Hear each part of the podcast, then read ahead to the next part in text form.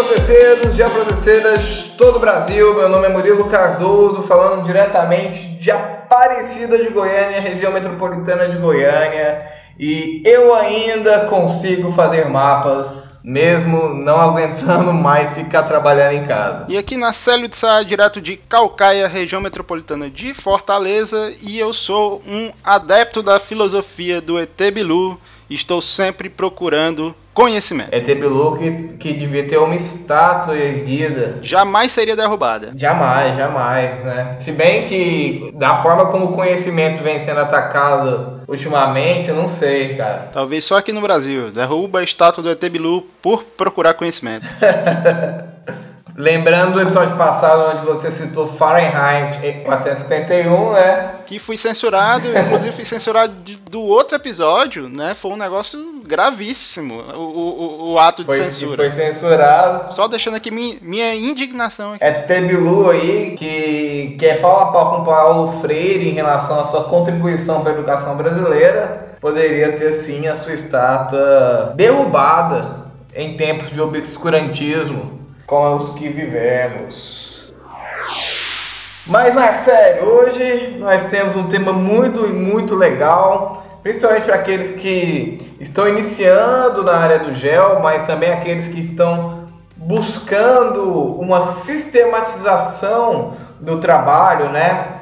A gente fez há pouco tempo atrás um episódio sobre habilidades, né? Oito habilidades que todo geoprocesseiro deve ter, e agora a gente vai focar mais na parte técnica da coisa, que era um dos pontos daqueles, daquelas oito habilidades. A gente vai destrinchar isso, falando é, o que você deve saber, é, ou não, não para cagar a regra exatamente, mas dando aí um passo a passo de evolução na sua carreira. Enfim, a gente está aqui para dar um passo a passo e, evidentemente, toda passo a passo, toda fórmula deve ser encarada como um, um start, um start. É, e a partir dali você, depois de um tempo, já consegue ficar independente e pensar, bom, mas eu acho que talvez seja melhor ir por outro caminho e tal, mas a gente quer passar uma base para vocês, é isso. É isso aí, pessoal. A gente vai é o primeiro episódio de vários que a gente vai fazer sobre esse tema e a gente vai começar a falar sobre isso depois da leitura de comentários desse episódio. Então vamos lá. E-mails!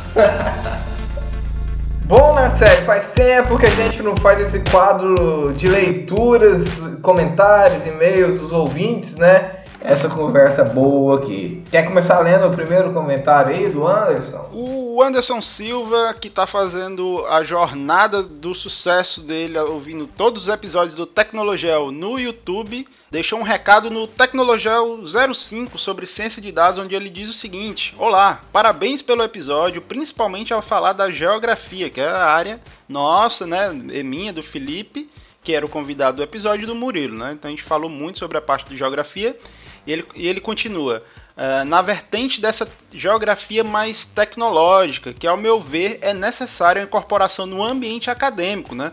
pois muitos cursos ainda estão no século passado, principalmente pela dualidade na geografia humana, geografia física e tudo mais, que dificulta em partes a inserção dessa nova possibilidade ao geógrafo. Né? A gente chegou, já, a gente vem discutindo muito sobre isso, né, Murilo, no, nos episódios sobre essa inserção né, dessas, desses conhecimentos, eh, tentar abrir um pouco mais da grade dos cursos, ou então até mesmo que os alunos é, formem grupos de estudo para começar a tentar mudar esse mindset aí dos cursos de geografia aqui no Brasil, né? Mas fica aí, Anderson, é uma ideia é, que a gente vem batendo muito a tecla nos outros episódios você vai escutar, ainda vai ter muita coisa em relação a isso. A gente pretende, inclusive, com esse episódio, dar algumas dicas aí para o pessoal que está ingressando nessa área mais tecnológica, mais matemática, entre aspas, da geografia. Né? Aliás, pessoal, se vocês estiverem criando grupo de estudos dentro dessa área e quiserem convidar a gente para trocar uma ideia,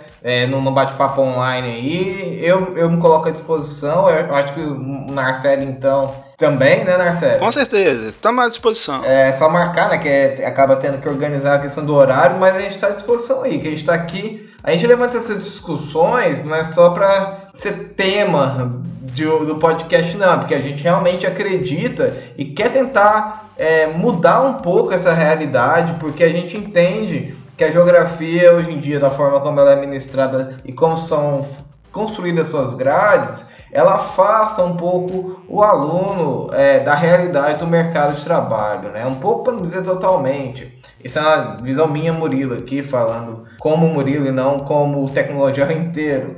Pessoal, aí o, o Marcelo Krause, Krause, Krause, Crazy, não sei, Marcelo, não sei se seu nome é Krause, aportuguesado mesmo, ou você tem uma outra pronúncia. Eu vou ler aqui Marcelo Krause, é, que falou no nosso grupo lá do Telegram, né? Ele falou: Boa noite, me chamo Marcelo, sou de Viçosa, Minas Gerais, faço geografia na Federal de Viçosa grande UF, UFV, né, cara, que contribui, a galera de lá, de lá contribui muito com o assessoramento remoto e, e, e o geoprocessamento no Brasil, né. É um grande polo ali do, do, do geoprocessamento e assessoramento remoto.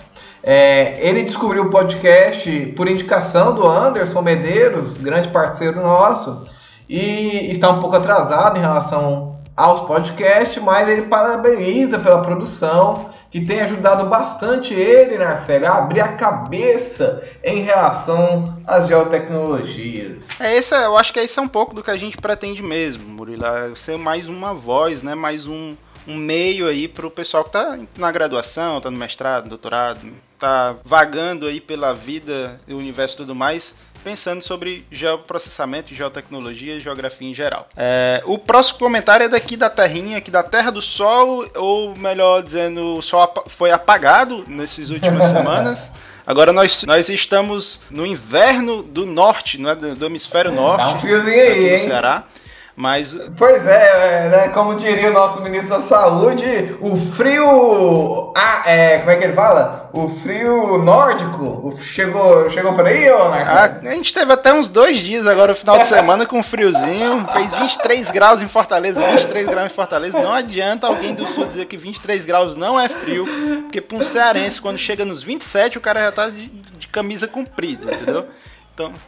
Ô, ô Marcelo. Se tiver trovejando aí, já que tá chegando o frio norte, pode ter certeza que é o Thor, hein, amigo? Ora, eu tô me sentindo quase chegando no Game of Thrones, né? O Winter is coming, mas tudo bem. Mas já passou. Propaganda política é isso aí. Foi dois dias só de efeitos especiais por aqui e agora já voltou ao normal. Acabou a verba, acabou a verba. Exatamente. Tem que destinar a verba agora ao novo é, Ministério da Propaganda. Ai, na série, é melhor rir do que chorar, né? Com certeza. Eu, eu, eu, ouvi uma frase muito boa do Marcelo Taz é, conversando com o Pedro Cardoso essa semana. Quem puder assista, tá aí no YouTube da TV Cultura, que ele fala que que a alegria. É, eu não lembro exatamente a forma que ele fala, que eles estão lá rindo enquanto falam de tanta desgraça que vem acontecendo.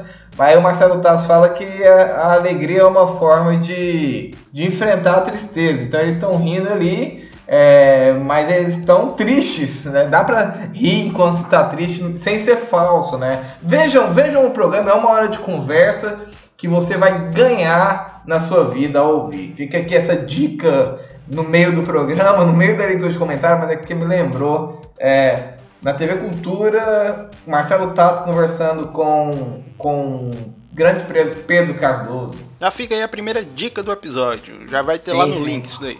Tá. Mas o, o Charles Reis, ele comentou já no nosso grupo do Telegram, né? A gente deixou. Teve dois episódios que a gente não fez leitura de comentário, porque o pessoal tá agora deixando os comentários lá no nosso grupo. Então já, já conversa direto com a gente.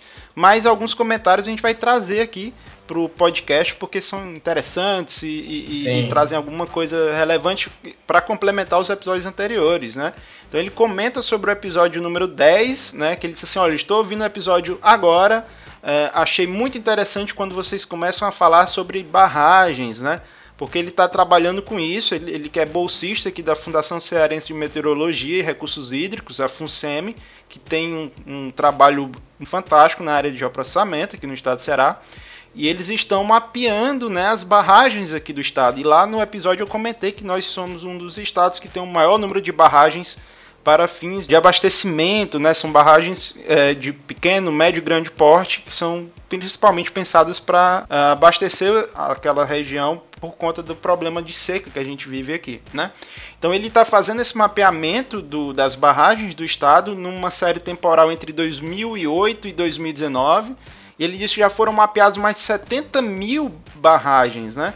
e que ainda faltam quatro bacias das menores bacias do estado e que ele fala que é um trabalho um pouco monótono, né, de ficar é, analisando imagens satélite, vetorizando essas barragens e tudo mais, mas que vai ter bons resultados quando esse trabalho estiver pronto. Eu não tenho dúvidas em relação a isso. A gente tem alguns trabalhos já aqui da FUNSEM em relação a isso e são trabalhos extremamente relevantes para o nosso contexto em relação ao enfrentamento das secas e planejamento para a questão da, das bacias hidrográficas aqui do estado do Ceará. Então, Jarles, continua o trabalho e quando o trabalho estiver chato, cara, bota o fone de ouvido, escuta um podcast, escuta o Tecnologel, que a gente vai poder tá conversando aí com você enquanto você está vetorizando as barragens aqui do estado do Ceará. Lembrando que essa conversa foi no Tecnologel número 10, né? Dada a informação, informação é dinheiro, que foi muito legal. A gente falou sobre censo, falou sobre bastante coisa. É, apesar de o, de o Narcea ter sido censurado pelo governo por incitar a subversiva prática da leitura. Meu Deus, Narcia, você é um criminoso. Fiquei sem internet o final de semana todo. Vou deixar aqui novamente a minha indignação. fiquei um, um final de semana sem internet por conta dessa gravação. Aqui tem denúncia! Próximo comentário. E o último comentário é um comentário muito curto é, do nosso querido Rodrigo Arone Siquete. Foi lá no grupo do Telegram também. Para você que quer entrar no nosso grupo do Telegram, é muito simples. Vai lá, no Telegram e digita lá na barra pesquisar por Tecnologel que vai aparecer nosso grupo lá. Se você não for por esse caminho, você também pode entrar no nosso grupo, ou no nosso Instagram, Tecnologel, que vai ter o um linkzinho lá para você entrar no nosso grupo, que além de, de conversar sobre os temas do podcast, a gente compartilha lá cursos, gratuitos ou não, é, notícias, curiosidades da área, coisas que nem entram no podcast, mas coisas que a gente acaba entrando em contato no nosso dia a dia. Então, o grupo do Telegram do Tecnologel tem sido um grande repositório de conhecimento e de troca de conhecimento na área de geotecnologias. Então, convido vocês a entrarem lá, que, que, que é um lugar de troca de ideias e é, muito rico, né? a gente tem muito orgulho disso, porque os nossos ouvintes acabam sendo pessoas de extrema é, qualidade em termos de conhecimento também, né? Então a troca de ideias é muito, muito, muito, assim, alto nível. E aí o Rodrigo falou o seguinte, que gostaria de falar que ama a gente que criou o Geocast, o melhor canal, provavelmente do YouTube, sobre geotecnologias. É isso aí, rapaz. Só dizer pro, pro Rodrigo que a gente ama vocês que fazem parte do nosso grupo do Telegram. Ama vocês que estão ouvindo esse episódio aqui e vão deixar os seus comentários, vão compartilhar com seus colegas. Lembre-se do GeoPower de compartilhar para três colegas seus o Tecnologel para espalhar a palavra do podcast em geoprocessamento para o Brasil inteiro. E pro mundo! E pro universo, por que não? A gente precisa chegar em Marte primeiro que a SpaceX, gente. Desafio! Gel Power! E vamos lá para o nosso episódio número 12 do Tecnologel para falar um pouco sobre os conhecimentos essenciais que todo geoprocesseiro tem que saber na sua lida diária aí com as geotecnologias. E é isso aí, né, série? Hoje nós começamos aí uma série, mas não necessariamente na semana que vem já vem a parte 2, viu, pessoal? A gente está articulando com alguns convidados, é, outros profissionais, então é, hoje nós vamos falar aqui sobre seis conhecimentos muito importantes para a nossa área de geotecnologias. E em breve, em algum momento, a gente pipoca aí na sua timeline um, um outro tecnologia sobre esse mesmo assunto.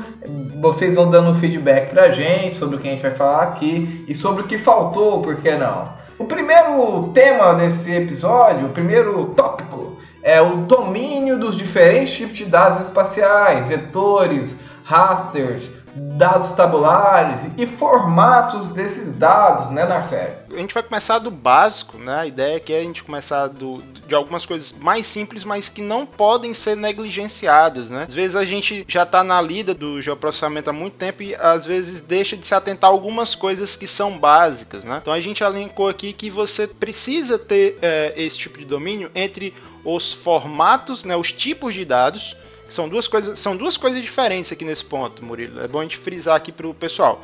É, a gente está falando tanto dos tipos de dados, né? Você tem dados vetoriais, né? Você tem dados rasters, você tem dados tabulares que podem estar vinculados a vetores ou não. Como por exemplo agora nessa nesse momento de pandemia do Covid, por exemplo, é muito fácil você encontrar, quer dizer, tá um pouquinho mais difícil agora, né, governo federal, encontrar planilhas, né, com dados do Covid-19 que não, não necessariamente são espaciais, mas que contêm elementos ali que podem fazer com que vocês consigam espacializar esses dados. Né? Então você tem os vetores, os hashes e os dados tabulares que você precisa entender cada um deles, o uso de cada um deles, onde que se usa dados vetoriais, onde que é melhor trabalhar com dados raster, onde, como que você consegue trabalhar com esses dados tabulares e os formatos também, que é interessante, porque é, quem nunca teve problema, por exemplo, trabalhando com shapefile, né? Aí vem o pessoal e fala: ah, tem que falar sobre o GeoPacket, manda dados tabulares, me manda, por exemplo, o Murilo fez até um vídeo recente que ele fala sobre os dados em CSV, os dados em XLS. Então é importante a gente entender tanto os tipos de dados espaciais como é, os diferentes formatos, né? Os diferentes tipos de arquivo que esses dados estão armazenados, né? Exatamente, Narcélio. Até é, você falando aí, né, que o governo federal está escondendo os dados para gente. E um desses vídeos que eu fiz lá no, no, no meu canal no YouTube, eu mostro o Brasil.io, que é uma iniciativa de programadores aí, de trabalhadores da área de tecnologia de informação, onde eles compilam todos esses dados já é, para a gente baixar as tabelas. E, essas, e esses dados, eles vêm das secretarias de saúde estaduais, municipais.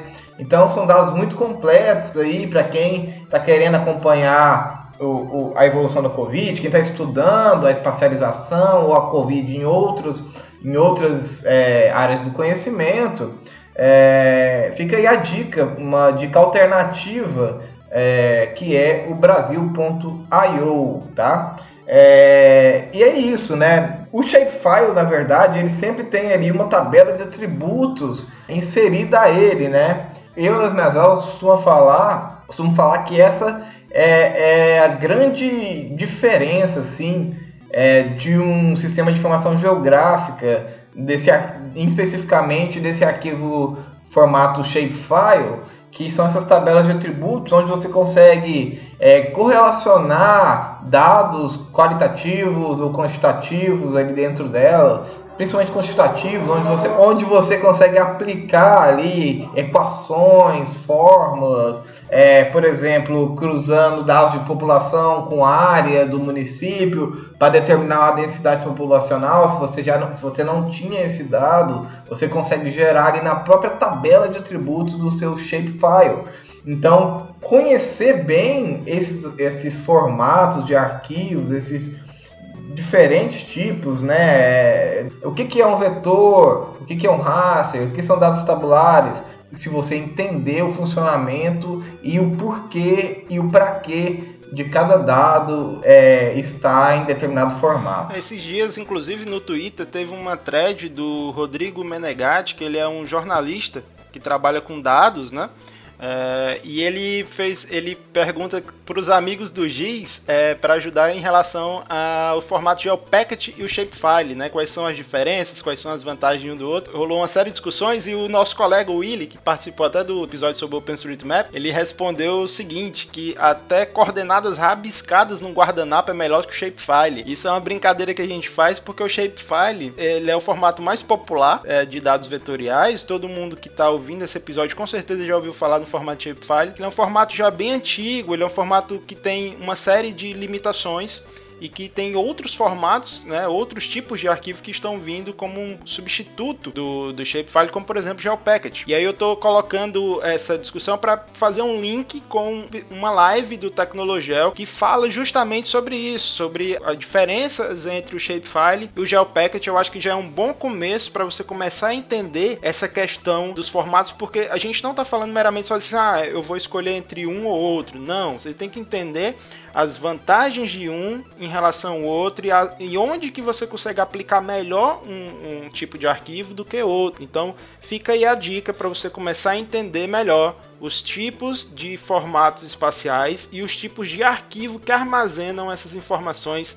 É um excelente começo para você que está começando a trabalhar aí na área de processamento. Algo interessante que acontece principalmente na minha base de dados pessoais é que eu acabo indo, indo bombando elas assim, sabe? Por exemplo, quando eu baixei o último shapefile dos municípios aqui do estado de Goiás, a última atualização que é de 2018 ou 2017, nesse shape, hoje em dia, eu já, já, já incluí lá população de cada município de 2000 até 2019 criminalidade em cada município, de, do ano X até o ano Y, é, número de leitos, é, número de, de casos de dengue, é, número de hospitais públicos, particulares, enfim. Você, quando faz o download de um shapefile é, e você tem essa, esse conhecimento do, de como linkar tabelas de atributos de dados que você baixa de outros lugares, você acaba aí é, expandindo o seu shapefile para além, por exemplo, o, meu, o tema do meu shapefile né, era limites municipais do estado de Goiás.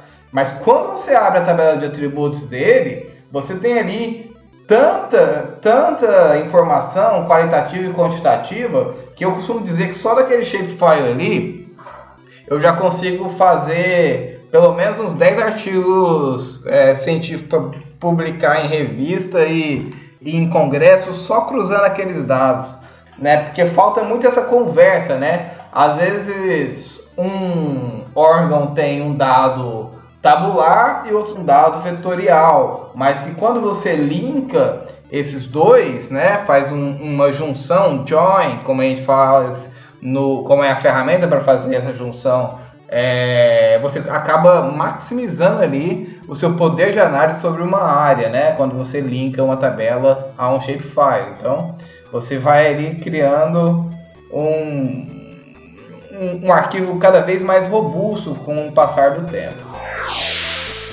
Murilo já começou a tocar numa pauta que vai para o nosso item número 3, que agora é 2. Que aí eu já vou mudar a ordem aqui para poder fazer esse ponto com o que o Murilo colocou. Você tem que ter capacidade de conseguir realizar manutenção dos dados, né? Ou seja, você foi lá no site do órgão oficial que cuida da cartografia do seu estado ou do seu município, fez o download desse dado, como o Murilo colocou aí, os limites municipais.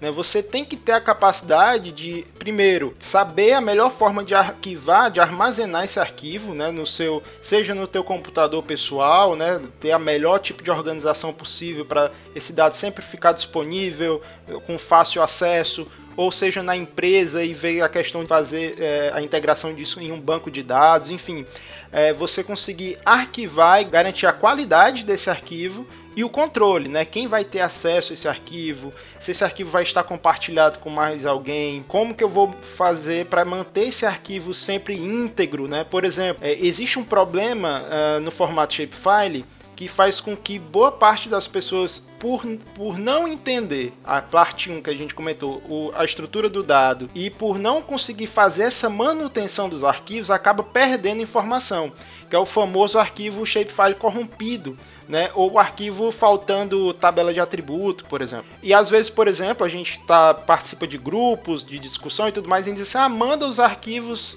é, pra gente, pra gente poder visualizar e ajudar. E a pessoa às vezes manda só o ponto SHP, por exemplo, do shape. E aí você recebe só o vetor e mais nada. Não tem tabela de atributo, não tem projeção, não tem nada naquilo. Porque a pessoa não entende como é a estrutura do shape. Então você precisa evitar essas questões para você não cometer ou gafes ou até atrapalhar no andamento do, do seu trabalho. Às vezes você vai mandar um arquivo para o cliente e mandou só o ponto .shp, o cara vai lá e diz, olha, você não mandou nada para mim. Né? Então você precisa entender do, tanto do arquivo, que é o ponto 1, como fazer essa manutenção e evitar corromper esses arquivos. É por isso que, por exemplo, eu pessoalmente eu estou abandonando o Shapefile para usar o GeoPacket ou o SQLite. A gente vai falar isso depois, eu, eu recomendo se você assista a live que eu recomendei aí. Então, ele já facilita essa questão de manter a integridade dos arquivos. É bem mais funcional trabalhar com esse tipo de arquivo. Então, esse segundo ponto ele é tão importante quanto os outros você conseguir armazenar esses dados em um local que seja seguro, que mantenha a integridade desse arquivo e que você tenha o controle dos acessos. É, só para fazer um contraponto aqui em relação ao que você falou, Marcelo, é, sobre diferentes realidades, né? Eu presto muita consultoria para grandes mineradoras, é, multinacionais, é, loteadoras, né, que fazem esses condomínios, enfim, tudo isso para quem é da área ambiental sabe que a gente precisa de fazer um licenciamento ambiental, né? Um EIA-RIMA, um PCA, um PGA, enfim. Depende aí da sua região, é, mas aqui em Goiás são esses nomes. O, o EIA-RIMA ele é mais na, nacional e muitos outros tipos de estudos acabam mudando de nome dependendo da região. Mas o, o, mas o licenciamento ambiental é um termo amplo que abrange todo o Brasil. E a gente tem, finalmente, o Narcere, aqui no estado de Goiás, uma digitalização dos processos. Porque antes, cara, a gente tinha que. A gente imprimia EIA, mandava mapa impresso, estudos de impacto ambiental, às vezes tem mil páginas, duas mil páginas com os anexos, é, com os estudos espeleológicos, enfim. O que, que eu estou querendo dizer? A gente finalmente está digitalizando esses processos. Quando você vai pedir o desmate de uma área para uma área de mineração, por exemplo, para pedir o licenciamento daquilo, né, gente? Hoje é feito tudo por meio digital e acaba que o arquivo pedido para ser subido no sistema é, para ser subido é engraçado, né? Mas é, é a, a portuguesando o upload, né?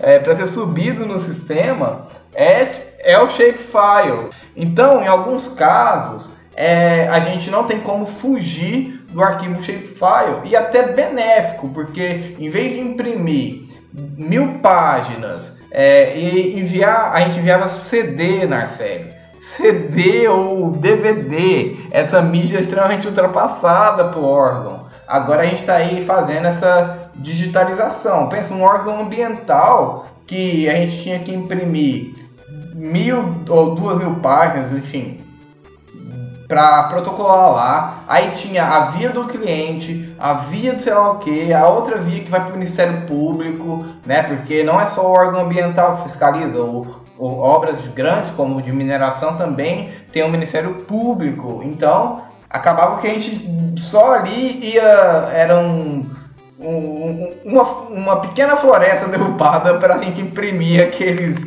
aqueles estudos. Então, acabei me delongando sobre o assunto, mas eu sei que é um assunto de interesse de muitos nossos ouvintes que trabalham com meio ambiente, licenciamento ambiental, é, e acaba não tendo como fugir do Shapefile, porque a digitalização chegou atrasada, né? Quando o geoprocessamento, a forma que o geoprocessamento a gente vai trabalhar é nesses novos formatos, GeoPackage, é, ou o próprio formato aí do, do ArcGIS, né, o GeoDatabase, é, que são formatos muito mais simples de você enviar toda uma coleção de, de, de arquivos vetoriais para alguém, ou mesmo armazenar no seu computador, porque fica tudo num lugarzinho ali único, assim, não é um monte. Quando você cria um, um shapefile, às vezes, dependendo do, do, do software ou do que, que você está fazendo, aquele shapefile cria mais sete arquivos, né? É, porque o shapefile acaba que é, um, que é um arquivo muito antigo e ele foi ganhando anexos a ele. Ele é meio que um Frankenstein, assim, um monstro de Frankenstein, para ser mais exato e mais fidedigno à obra. É, então ele tem um monte de arquivozinho que vai ligando ali para formar o que a gente tem hoje, né? Porque os softwares evoluíram muito e o Shapefile teve que ali dar um jeito de se adaptar a essas novidades. Inclusive, Murilo, eu acho que esse pode ser um tema para uma tecnologia futura, a gente poder esmiuçar um pouquinho sobre os arquivos, os tipos de arquivo, as suas histórias e o porquê que eles eram assim e hoje são um pouco diferentes, né? São muito diferentes uns dos outros em capacidade e tudo mais. Eu acho bem interessante que é mais ou menos o que tem naquela live, mas focando muito Shapefile e GeoPacket, né? Lembrando que uh, aqui no estado do Ceará, a CEMAS também tem o protocolo digital do ERIMA, você também envia arquivo Shapefile, tem até tutorial explicando o que é o Shapefile lá. Eu falo muito que eu estou substituindo, mas eu, como eu falei, ele é o mais popular hoje. Vai demorar ainda para ser substituído de vez, mas não impede que você no teu ambiente de trabalho, no teu ambiente pessoal desktop ali, você armazene, por exemplo, tudo num GeoPacket ou no SQLite ou no GeoDatabase, e aí você vai trabalhar com a terceira habilidade, que a gente vai colocar o terceiro conhecimento que você tem que ter, que são as conversões de dados, né? Que tanto entre dados diferentes como em formatos diferentes você pode pegar tudo que está no GeoPacket, exportar em vários shapefiles e distribuir aí para o órgão ambiental e tudo mais. Então, o terceiro ponto que a gente vai tocar aqui, dos seis, né, é a conversão de dados. É, eu acho que até a conversão de dados passa um pouco por isso que a gente falou, né? Porque às vezes você, na sua estação de trabalho, é, usa, trabalha de uma forma mais inteligente, é, que é o GeoPackage, o GeoDatabase. É, e, e, gente, preste bem atenção no que eu estou falando trabalhar de forma mais inteligente com o GeoPackage ou com o GeoDatabase, não quer dizer que você é menos inteligente por trabalhar com Shapefile. Eu mesmo trabalho muito com Shapefile, mas é óbvio que trabalhar com GeoPackage, com GeoDatabase é uma forma mais inteligente, mais segura, mais rápida, são formatos muito mais modernos de se trabalhar. Mas você trabalhando com esses dados não impede de você converter eles em shapefile e uma possível necessidade de ter um shapefile da, daquele, daquele, daqueles arquivos que você está trabalhando em outro formato, né? Eu acho até que essa preocupação tua, Murilo, em fazer esse comentário, ele vai ficar, vai ser bem interessante quando a gente chegar no item 5, que a gente vai falar um pouco sobre essa questão do workflow do trabalho com geoprocessamento. Então a gente vai focar bem nessa questão do é, é, mais inteligente, menos inteligente, é mais eficiente ou menos eficiente, vai depender muito de várias variáveis. Aí. Uma bronca ao vivo aí por não ter um workflow. ao vivo aqui, a gente faz ao vivo, pessoal. Não vai cortar isso não, hein, Marcelo? Não vai cortar essa bronca não.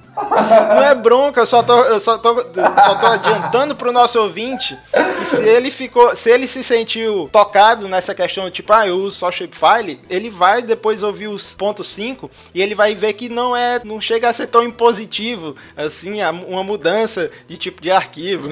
Olha, olha o se explicando, e isso me fez lembrar um, uma, um, um filme aqui que eu vou deixar já indicando pra, indicado para vocês, um filme de talvez o maior gênio da história do cinema, Charlie Chaplin, chamado O Ditador. Assistam esse filme e lembrem do, do Narcélio quando estiverem vendo ele, ditando aqui como deve ser o fluxo do tecnologia.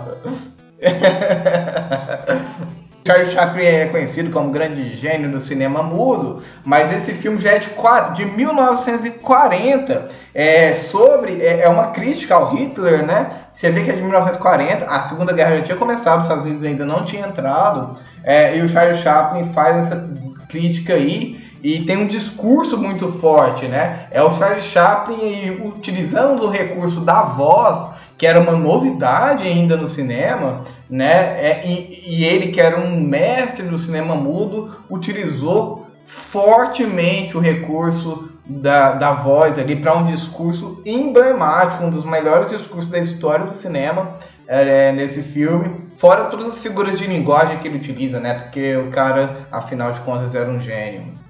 Fica essa dica agora aí. Eu, agora eu sou eu fui censurado, agora eu sou ditador. É isso aí, ô, Narcélio. Ou você morre cedo como herói ou vive bastante para se tornar vilão. Já diria Harvard Dent, o famoso Duas Caras em Batman, Cavaleiro das Trevas. Meu Deus. mas, mas voltando ao ponto número 3. É interessante é, é, ter essas habilidades porque às vezes a gente recebe dados dos mais variados tipos. Então, às vezes você recebe, por exemplo, um, um dado. É trabalhar com dado raster e ter que fazer conversão de dados classificados, né, raster classificados em vetores, né, para poder depois fazer cálculos de área, né, ter o arquivo da poligonal daquelas classes que foram obtidas, ou quando você faz uma classificação de uma imagem satélite, e depois você quer essas classes não como um arquivo raster classificado, mas como vetores. Você está pegando uma informação que está no arquivo raster e está convertendo isso para vetor. Isso é uma das formas de conversão mais populares né, que, a gente, que a gente tem, mas tem outros tipos de conversão. Então é importante você entender como trabalhar com os dados e como ir convertendo os dados entre um formato e outro, seja porque o teu algoritmo pede é, que o, a informação venha no formato X, ou porque ela é mais maleável num, em um formato vetorial do que no formato raster, ou vice-versa. Né? Quando a gente vai fazer análise de critério, multicritério, geralmente você pega dados vetoriais, rasteriza isso para fazer o cálculo numa matriz raster, para depois trazer para vetor. Então é bem interessante você ter esse domínio né, de como que os dados funcionam e como que a, a mesma informação pode estar em vários formatos diferentes e você ir aproveitando e reaproveitando esses dados. Então é uma dica aí que fica para você estudar um pouco sobre essa questão das conversões dos formatos e dos arquivos. E aí a gente puxa para o nosso item 4, que é realizar análise em geoprocessamento, né, em sistema de informação geográfica. A gente já deu uma esmiuçada nisso ali um pouco atrás, falando de como você pode fazer cálculos e equações dentro de dados da, da própria tabela de um shapefile, né? E aí isso se expande quando você une os seus arquivos às diversas ferramentas dos softwares de geoprocessamento, né, Narcélio? Exatamente. Esse, esse talvez seja o ponto onde todo mundo foca. Todo mundo está preocupado em aprender as análises, de, das mais simples, seja, por exemplo, realizar um buffer, que é muito utilizado na área ambiental para calcular áreas de proteção ambiental e tudo mais ou fazer um, por exemplo, um mapa de, de kernel, que inclusive já vou faz, deixar aqui o, a dica, você que está ouvindo esse episódio, ou principalmente quem vai ouvir no dia 15, né, na, na segunda, dia 15 de junho, que é a data que esse episódio vai sair, no dia 16 de junho vai ter uma live do Geocache, é a primeira live de é, estatística espacial e vai trabalhar com dados pontuais, né? Análise de dados pontuais. Então já fica uma dica para quem quiser expandir essa questão da, das análises em geoprocessamento. Acompanhe essa série do Geocache, né? O Felipe Sodré e o Vancini vão estar à frente aí. Eles que já estão à frente da live de R vão estar à frente dessa live também sobre estatística geoespacial e vai ser bem interessante para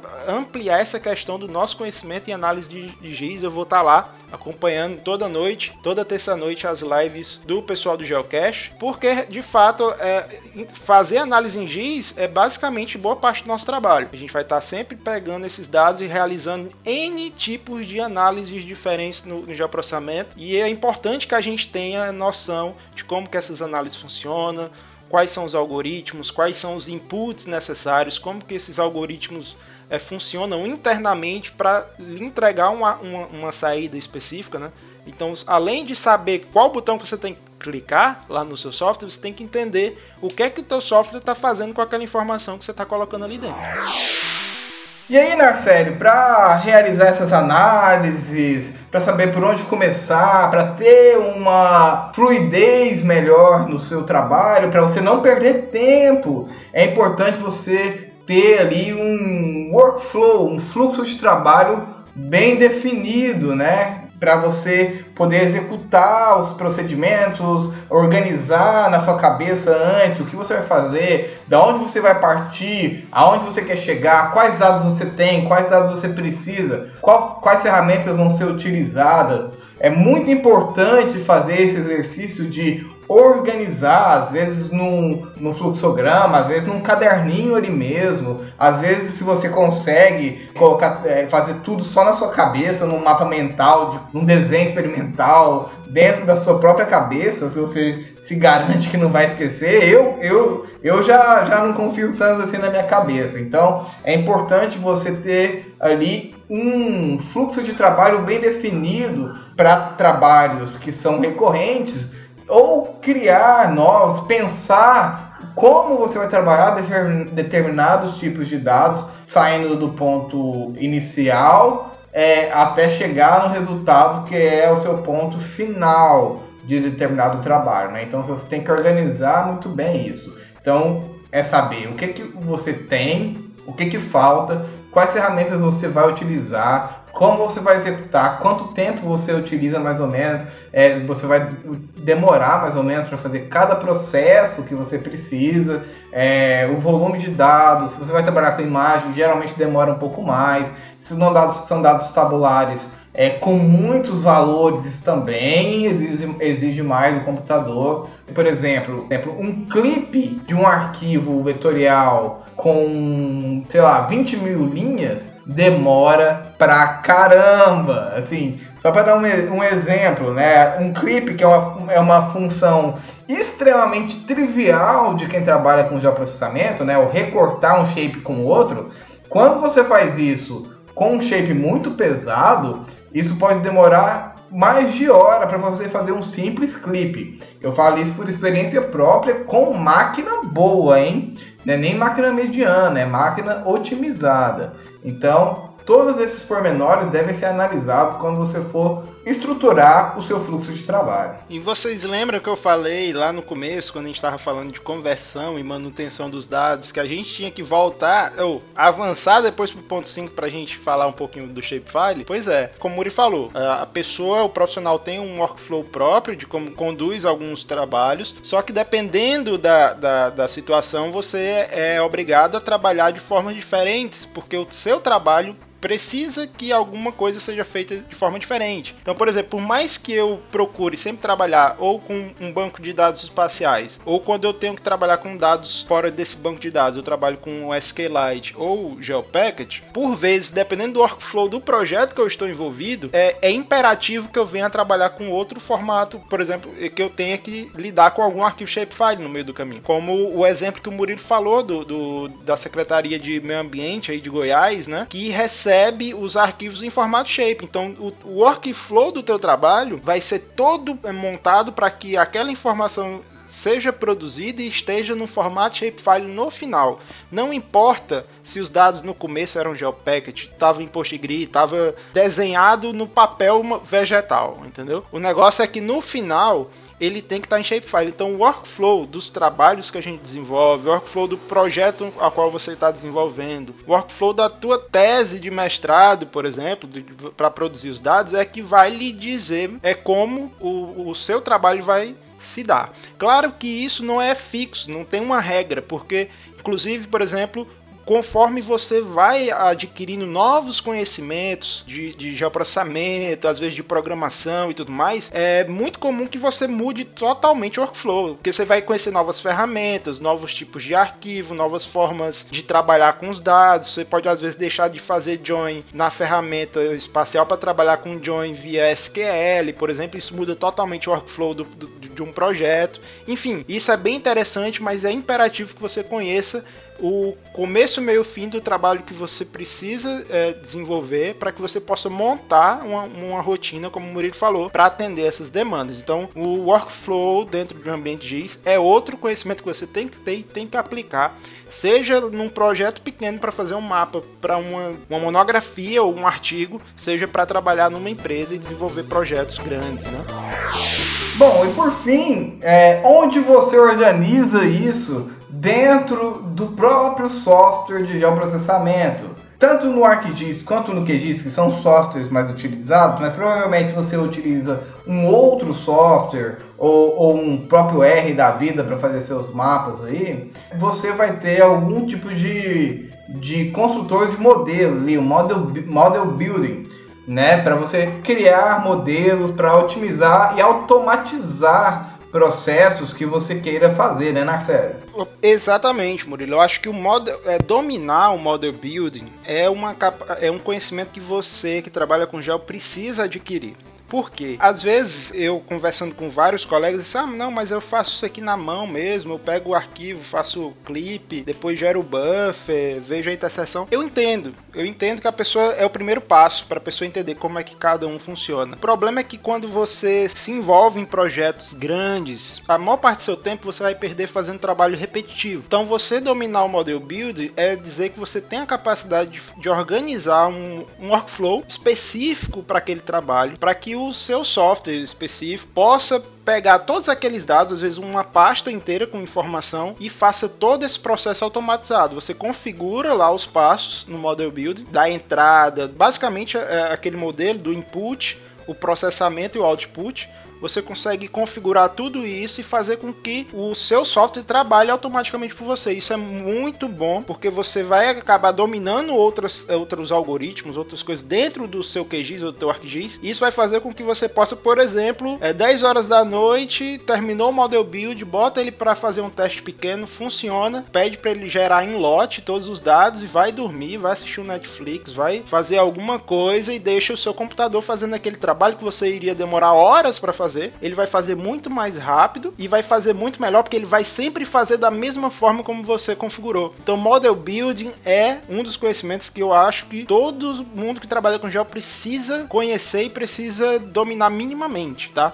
para que nem que seja para fazer coisas pequenas, não precisa ter esse volume tão grande, mas é muito interessante trabalhar com model building, sim, e tá disponível aí na maior parte dos softwares de gel tem um model builder. Quem trabalha com a, o, a, a Python e R, por si só o código já é o model building. Então eles já, já são acostumados a trabalhar dessa forma, deixar todo um processo bem específico e bem documentado num, num código em Python, em R e tudo mais. Então, para quem trabalha com Gel, a melhor, o, o, um dos pontos de maior con, é, contato com essa questão de ter um código pronto é trabalhar com model builder, que depois, por exemplo, do QGIS ele pode ser exportado para Python, pode ser exportado para arquivos de modelo que você pode compartilhar com colegas e tudo mais. É, fora que no ArcGIS, pelo menos, aí eu não tenho certeza no QGIS, né? Porque eu sou um, um longínquo especialista em trabalhar no ArcGIS.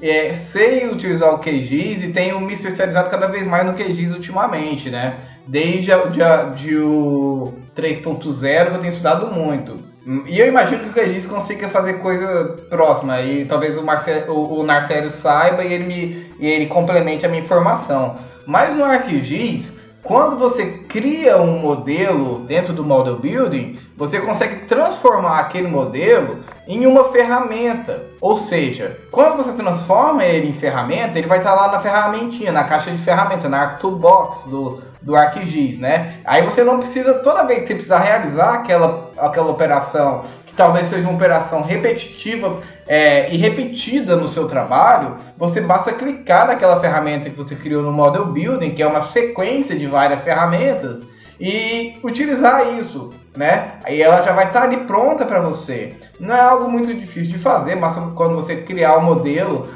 é, e salvar, você vai lá e clica com o botão direito no Box e adiciona aquilo como ferramenta. Eu vou criar um, um, um, um vídeo sobre isso e vou subir no, no canal do Geocast para você entender co como que isso funciona, para quem tem dúvida, tá? Mas é, é, mais uma forma de você otimizar o seu trabalho, né? Que a gente tá falando aqui de conhecer, de otimizar, de agilizar o seu trabalho. Tudo isso que a gente está falando é para te dar um suporte para você entender algumas coisas e, e você conseguir é, ter essa visão mais holística de todo o seu processo de trabalho. Eu, só para finalizar esse ponto, só para dizer que lá no, no QGIS, assim como lá no ArcGIS, esse modelo transforma em uma ferramenta que pode ser acessado no menu de ferramentas lá do, do QGIS e ele pode inclusive virar um menu específico. Você pode ter um menu só com as ferramentas que você desenvolveu para o seu trabalho específico. É muito interessante para quem trabalha num órgão que tem vários colaboradores, né? Que você já tem como deixar o menu pronto lá, meus modelos, né? E você ter todos eles ali como um atalho bem simples,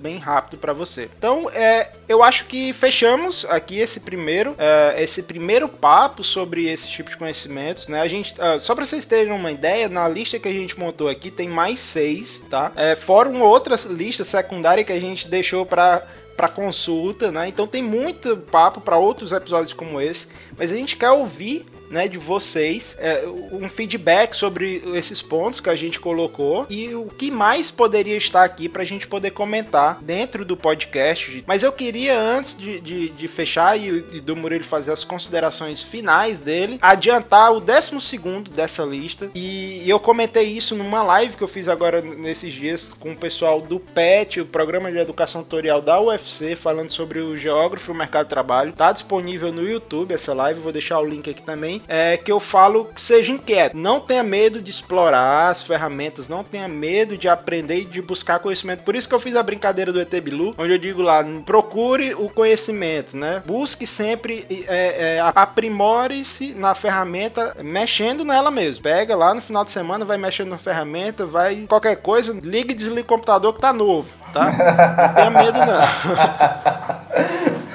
Mas é, eu, eu, digo muito isso porque assim, foi assim que eu aprendi boa parte das coisas. Eu vou fuçar tutorial, vou fuçar material, vou fuçar ferramenta também. E é, e é assim que a gente Perfeito. vai aprendendo. Então, é não tenha medo, seja inquieto, como diz o grande Steve Jobs, Murilo, dessa vez vai ser eu. É. Stay hungry, stay foolish, ou seja, continue sempre inquieto, sempre faminto, buscando novos conhecimentos. Era o que eu ia falar. Então, só tenho que concordar. É, eu vou ficar com a citação de Steve Jobs desse episódio indireta, já que o Nartério já citou o famoso Stay Hungry, Stay Foolish, que eu coloco em todo final de apresentação, palestra e qualquer coisa que eu faça, né? porque é sempre isso. Aqui a gente está despejando fagulhas, faíscas de conhecimento, mas a gente quer ver é, isso pegar fogo, né? Então você tem que se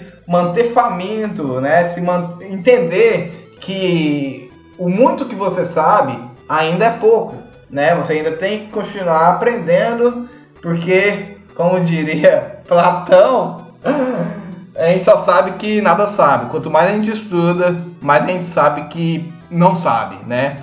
É, então, vamos continuar sempre inquieto. A inquietude é a maior virtude de quem quer chegar mais alto. E com essas citações filosóficas, a gente vai finalizando esse episódio. Agora a gente vai para os nossos as nossas recomendações desse episódio. Chama a vinheta, Murilo. Alô, vinheta! e aí, galera? A gente vai aqui pro nosso já tradicional e sempre muito requisitado quadro de recomendações. É muito legal que vocês gostem dessas recomendações que a gente tem para dar, porque a gente também gosta de trocar essa ideia. A gente às vezes recebe recomendação é, de ouvintes. E eu já vou dar um spoiler aqui agora.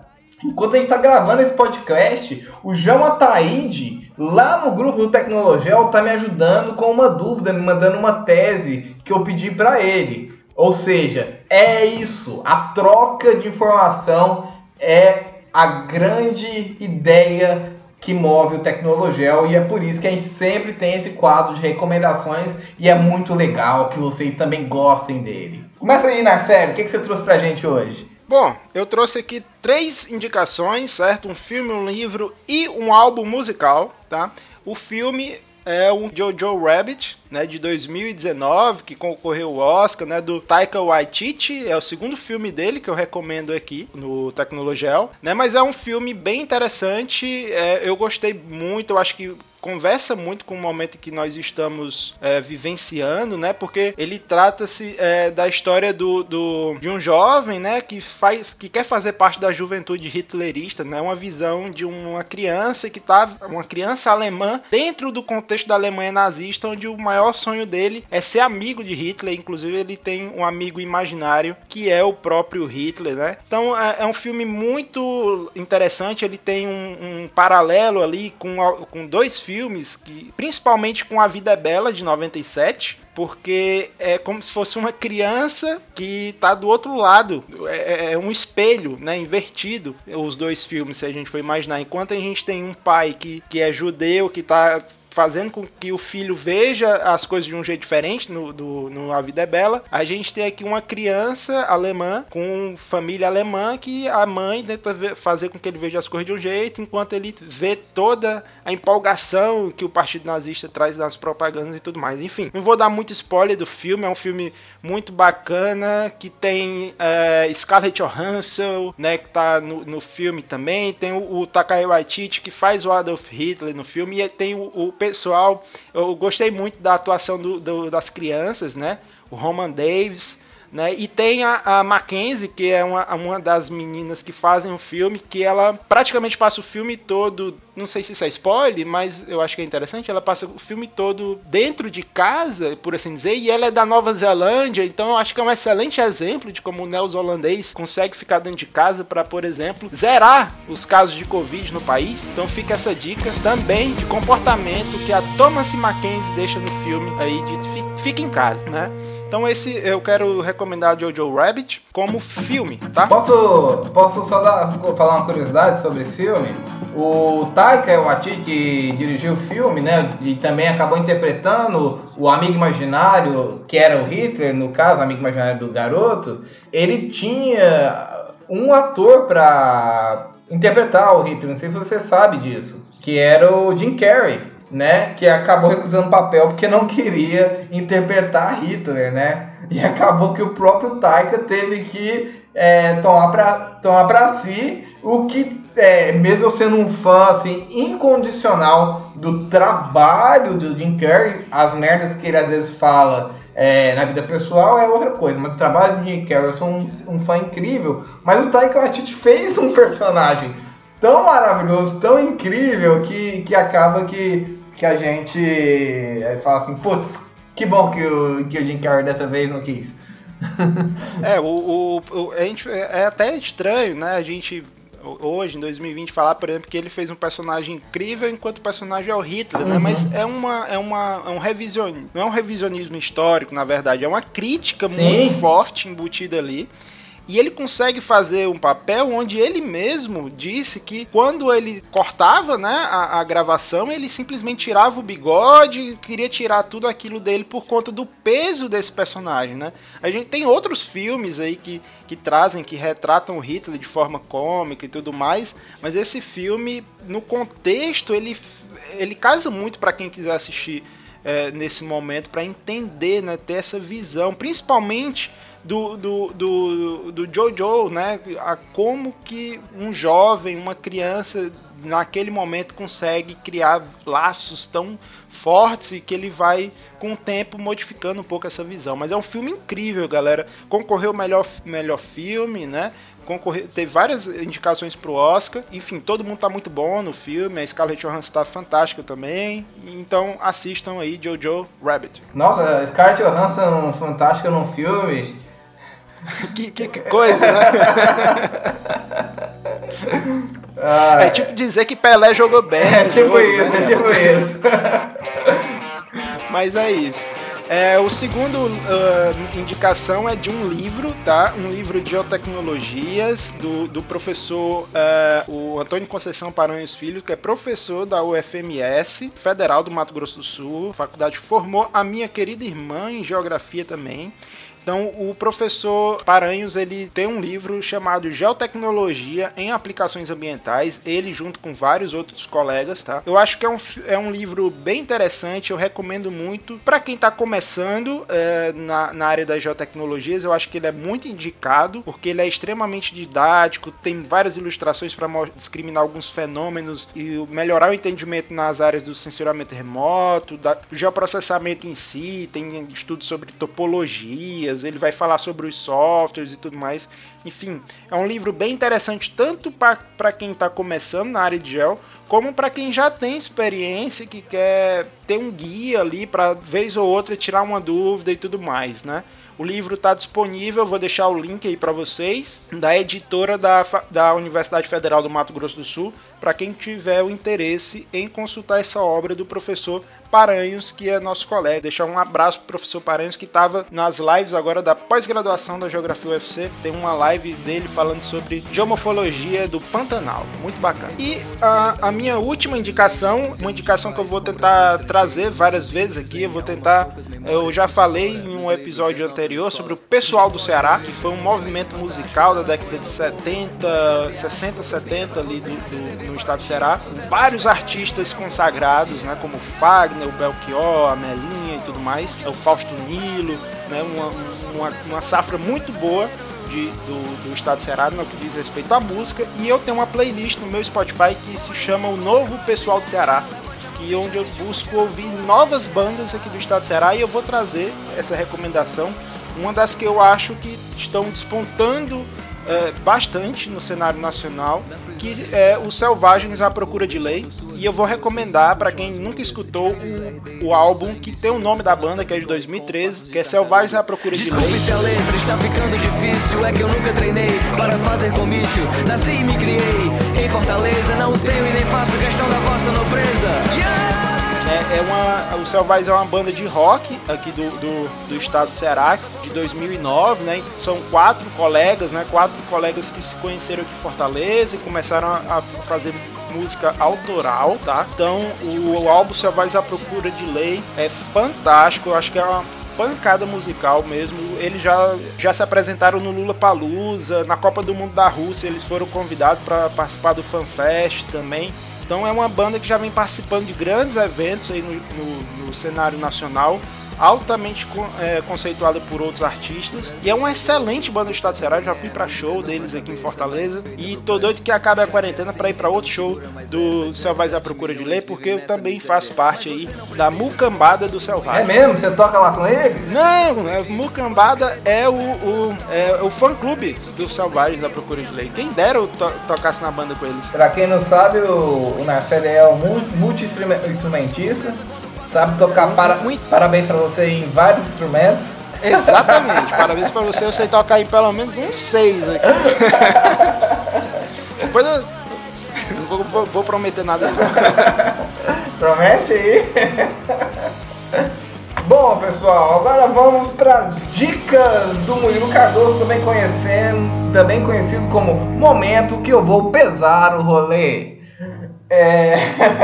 Primeira dica de filmes. Vamos vou indicar dois filmes. Olha só que curioso, Narcélio. Os dois filmes também falam sobre fascismo e nazismo e tentam alertar sobre essa desgraça que assolou a humanidade, principalmente ali entre 1933 e 1945, é, e que tem assustado um pouquinho a população brasileira, quem diria, né?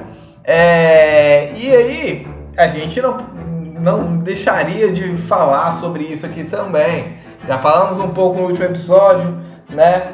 É, então vamos ficar aqui só nas indicações. Vocês assistem, vocês assistam, vocês reflitam e é tudo isso que a gente quer aqui, né? Causar reflexão. O primeiro filme é Bastardos Inglórias, um filme de 2009 do diretor Quentin Tarantino, onde o, o, o Brad Pitt ele lidera uma galera chamada de Bastardos Inglórios, onde simplesmente eles vão sair por aí estourando a cabeça de nazistas. O filme é excelente, como todos os filmes do Tarantino, mas ainda dá esse deleite aí de ver pessoas estourando cabeças de nazistas e fascistas uma mara... nazistas, né? No caso eram nazistas. É... Enfim, É, é, é, um, é o argumento do filme. O filme, há, é, há, em termos cinematográficos, nos entrega momentos espetaculares, como aquela cena do bar, é, construída entre diálogos e, e, e takes e fotografia e ângulos de câmera, que é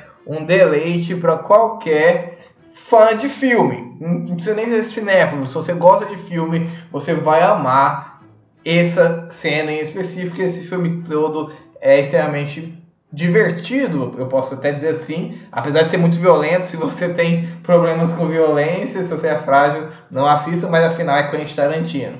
O segundo filme já é um pouco mais crítico, é, que é o Ele Está de Volta, que é o filme alemão do diretor David é, Wendt, Wenezit, eu não sei pronunciar, eu não falo alemão, eu peço desculpa a vocês. Mas tem na Netflix aí, né, na, na locadora vermelha para você assistir, que é, é basicamente o Hitler voltando aos dias de hoje. Olha só que coisa. Nunca aconteceria, né? Jamais, é só uma fábula. E nesse, nesse filme tem diálogo, diálogos incríveis quando é, um personagem chama o Hitler de monstro e ele fala e ele interpela: Eu sou um monstro? É, você vai me matar? Você pode me matar, mas e todas as pessoas que me elegeram, você vai matar também? Elas também são monstros? Para ficar aqui só em um, um contexto de um diálogo que tem nesse filme, tá? Então, filme muito legal.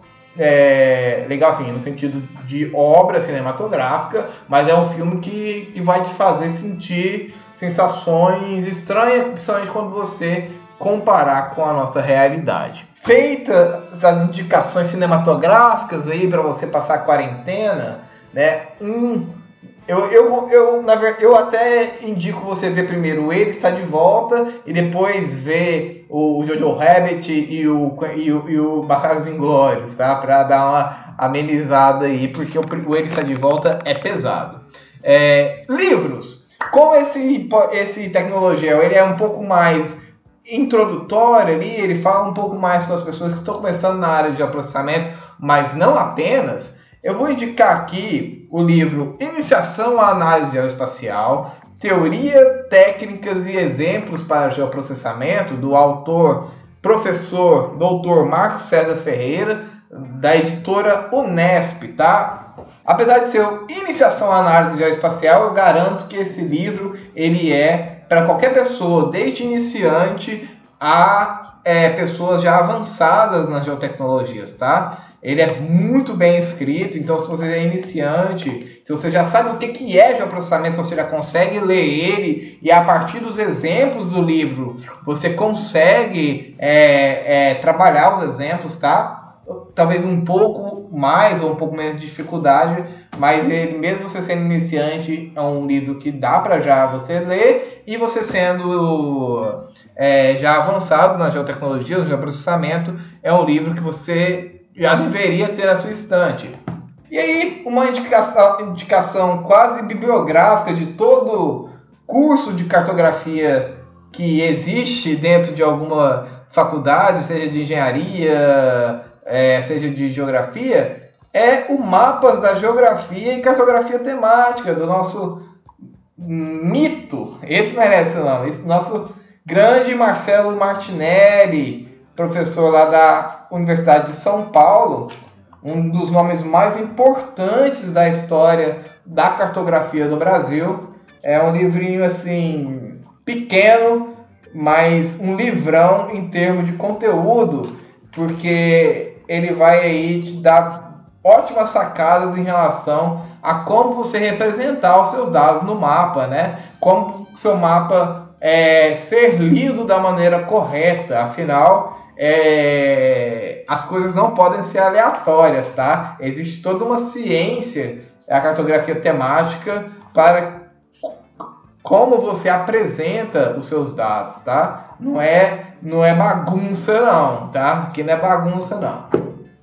E para finalizar, para você ouvir a sua musiquinha, é, enquanto você faz o seu mapa, enquanto você relaxa, ou então enquanto você lê esses livros, eu vou dar duas indicações de álbum. Uma é um pouquinho mais pesada, um pouquinho mais odói, ai ai ai meu coração, que é Closer, do Joy Division, último álbum gravado pelo Joy Division. É, antes de acontecer a tragédia, se você, eu não vou falar qual, se você quiser você vai pesquisar o que, que aconteceu. É, mas é um, é um, um, um disco de pós-punk é, muito maduro ali, apesar do primeiro álbum do Joy Division, No Pressure, já ser assim uma porrada atrás da outra, né? É, mas esse livro já é, é, ele tem ali, ele é mais maduro, né? Apesar da banda ser feita por pessoas de 22, 23 anos, é, é um disco de pós-punk muito, muito, muito muito foda. Não tem como, né? Tu fala de rock and roll, não tem como é, é, é, elogiar sem falar palavrão. É muito foda. E um outro que é mais assim, good vibes, eu diria, é um, é um disco que eu tenho ouvido muito, muito, muito ultimamente, talvez por influência dos nossos colegas de profissão do Nerdcast, que fizeram ultimamente, recentemente, um, um, um, episódio sobre Tim Maia, é um disco que eu tenho ouvido muito, que é World Psychedelic Classics 4 Nobody Can Live Forever the Existential Soul of Tim Maia, tá? É um disco muito, muito, muito foda do Tim Maia, tá? Com o funk, o soul ali, do e aquela voz poderosa e a Vitória Régia tocando com todo o seu esplendor ali, toda a sua capacidade e a gente é brindado aí por um disco que é, pode ser comparado com um dos melhores do mundo no ramo, sim, cara. É, é incrível esse disco. Então, essas são as recomendações que eu tenho para fazer hoje. É... Quer falar mais alguma coisa aí, Narcélio? Você tem um recado final para nossa galerinha? Eu quero só deixar o recado para você que ainda não segue as nossas redes sociais, né? Nosso Twitter, nosso Instagram e o nosso canal do Telegram. Acho que são essas e o nosso canal no YouTube também para acompanhar, buscar aí Tecnologel no Twitter, Tecnologel no Instagram, Tecnologel e Geocast no YouTube, né? Que são dois canais aí importantes para das nossas redes, né? E quem quiser ficar mais próximo, né, para trocar ideias mesmo, fazer parte desse grupo, é o nosso grupo do Telegram, que é o canal onde a gente está o tempo todo ali conversando com o pessoal, trocando ideias. O pessoal tá dando é, indicações sobre temas para próximos programas. A gente fala muito sobre questão é, sobre dicas, troca de network e tudo mais. É um grupo muito ativo, muito interessante lá no Telegram. Então quem, quem usa essa rede social de mensagens azul russa, tá? Pode buscar lá por Telegram, é, por Tecnologel no Telegram e fazer parte aí da nossa do nosso grupinho, da nossa patota, para dizer que eu sou velho. Bom, pessoal, então é isso. Obrigado por ter ouvido mais esse Tecnologel. Não se esqueça de conversar com a gente através dos canais que o Narcélio falou aí. Dê um feedback também sobre a Radiogel. Você gostou? Você quer mais episódios sobre a Rádio, da Radiogel? Fala aí pra gente também. Eu sou o Bruno Cardoso, vou ficando por aqui. Um grande abraço. Fiquem em casa ainda, só saia, só saia em, em necessidade, se você precisa para trabalhar, botar comida na sua mesa. Você que sabe da sua realidade, mas em caso de poder ficar em casa, fique em casa que toda a sociedade agradece, tá? Um grande abraço e fiquem bem. E um grande abraço aqui direto do Ceará, do Sá. Fique em casa, reforçando a ideia e reverberando a mensagem do ET Procurem conhecimento. Desculpe, mas não quero ser imperador. Eu não entendo disto. Não quero governar nem conquistar ninguém. Eu gostaria de ajudar todo mundo, se possível, judeus, nativos, pretos e brancos. Nós todos queremos ajudar uns aos outros. Os seres humanos são assim. Queremos viver para a felicidade e não para a infelicidade de todos. Não queremos odiar e desprezar uns aos outros. Neste mundo existe lugar para todos e a terra é rica e pode muito bem alimentar a todos. Os caminhos da vida podem ser livres e lindos, mas nós perdemos este caminho. A ambição envenenou a alma dos homens. Ergueu um muro de ódio ao redor do mundo. Nos atirou dentro da miséria e também do ódio. Nós desenvolvemos a velocidade, mas nos fechamos em nós mesmos. As máquinas que nos trouxeram abundância nos deixaram desamparados. Nossos conhecimentos nos deixaram cínicos. Nossa inteligência duros e impiedosos. Nós pensamos demais e sentimos muito pouco. Mais do que maquinárias, nós precisamos de humanidade. Mais do que inteligência, precisamos de bondade e compreensão. Sem estas qualidades, a vida será violenta e estaremos todos perdidos. O aeroplano e o rádio nos aproximaram uns dos outros. A própria natureza destes inventos demonstra a divindade do homem. Exige uma fraternidade universal para a unidade de todos nós. Mesmo agora, minha voz está chegando a milhões em todo o mundo. Milhões de homens desesperados, mulheres e crianças. Vítimas do sistema que obriga o homem a torturar e aprisionar gente inocente. Para aqueles que podem me ouvir, eu digo, não se desesperem. A infelicidade que caiu sobre nós é consequência apenas da ambição, da angústia do homem que teme os caminhos do progresso humano. O ódio dos homens irá passar, os ditadores morrerão, e o poder que eles tiraram do povo retornará então para o povo. E embora o homem morra, a liberdade jamais perecerá.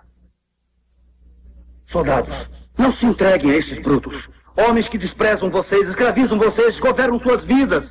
Dizem o que devem fazer, o que pensar, o que sentir. Que conduzem vocês, ditam sua comida, tratam vocês como gado e como bucho de seus canhões. Não se dediquem a esses homens sobrenaturais. Homens máquinas, com máquinas no cérebro e máquinas no coração. Vocês não são máquinas. Vocês não são gado. Vocês são homens. Tenham amor pela humanidade em seus corações. Não odeiem. Só quem não é amado tem a capacidade de poder odiar. Soldados, não lutem pela escravidão, lutem pela liberdade. No capítulo 17 de São Lucas está escrito: O reino de Deus está dentro do homem, não em um homem, nem em um grupo de homens, mas em todos os homens. Em você, vocês, o povo, têm o poder: o poder de criar máquinas, o poder de criar felicidade. Vocês, o povo, têm o poder de fazer esta vida livre e linda e de também transformar esta vida numa maravilhosa aventura. Então, em nome da democracia, vamos usar este poder. Vamos todos nos unir. Vamos lutar por um novo mundo. Um mundo decente, que dará ao homem chance para trabalhar, que dará à juventude um futuro e uma velhice tranquila. Prometendo estas coisas, Brutus tem subido ao poder, mas eles mentem. Eles não cumprirão essas promessas. Jamais cumprirão. Os ditadores querem liberdade, mas eles escravizam o povo. Agora vamos lutar para que se cumpra esta promessa. Vamos lutar para libertar o mundo, para derrubar barreiras nacionais, derrubar a ambição, o ódio e a intolerância. Vamos lutar por um mundo sensato. Um mundo onde a ciência e o progresso nos levarão à felicidade de todos. Soldados, em nome da democracia, devemos nos unir